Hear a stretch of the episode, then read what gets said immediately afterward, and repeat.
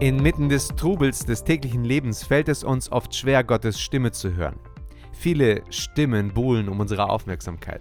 Fristen, die eingehalten werden müssen, Rechnungen, die bezahlt werden müssen, Meetings, an denen teilgenommen werden muss, Anrufe, die getätigt werden müssen, Kinder, um die wir uns kümmern müssen, Probleme, die gelöst werden müssen. Wir versuchen, unsere Bibel zu lesen, aber es fällt uns manchmal schwer, still zu sein und ein Wort von Gott zu empfangen. In christlichen Kreisen wird immer wieder darüber gesprochen, dass wir Gottes Stimme hören können. Aber mal ehrlich, wie soll das gehen? Genau darum geht es in dieser Episode.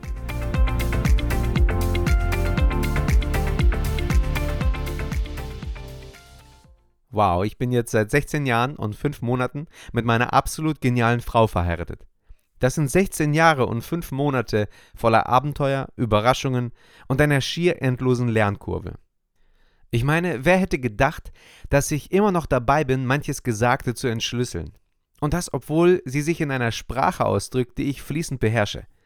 Es ist nicht so, als ob sie sich nicht klar ausdrückt. Doch das tut sie. Es geht eher darum, dass ihre Persönlichkeit so viele Schichten und Nuancen hat, dass es immer etwas Neues zu entdecken gibt. Glauben wir, bei Gott ist es anders. Zu lernen, Gottes Stimme zu hören, ist ein Lifestyle. Gott hat keine Roboter geschaffen, die stumpf seinen Willen befolgen. Er hat sich ein Gegenüber geschaffen, was zutiefst auf Beziehung angelegt ist.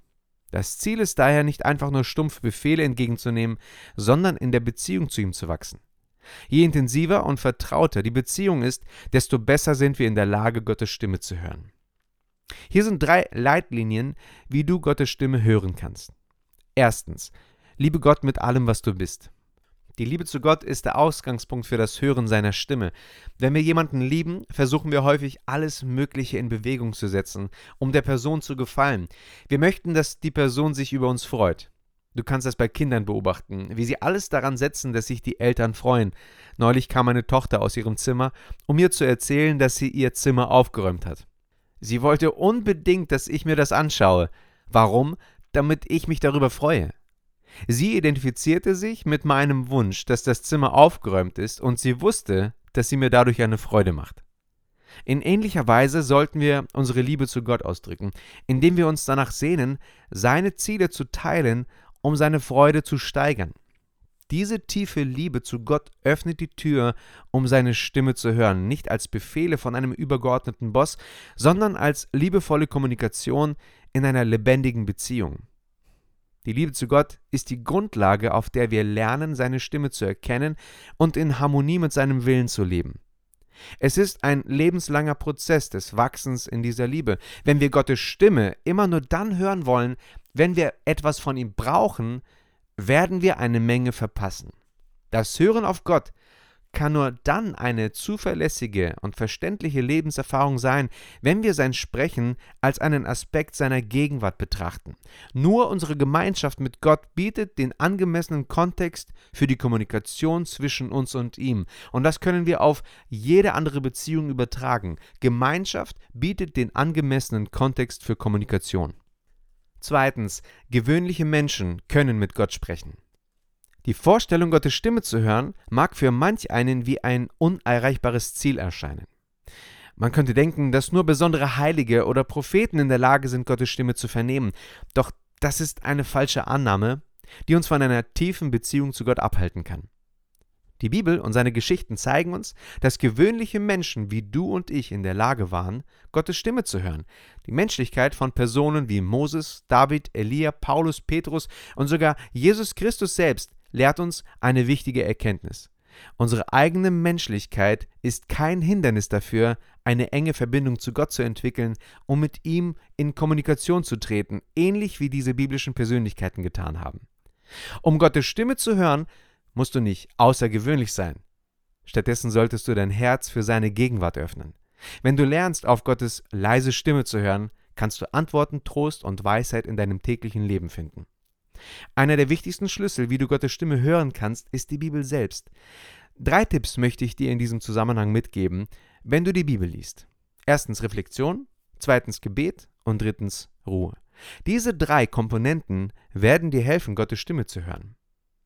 Die Reflexion beim Bibellesen ermöglicht es, tiefer in den Text einzutauchen und ihre Bedeutung für das eigene Leben zu erkunden.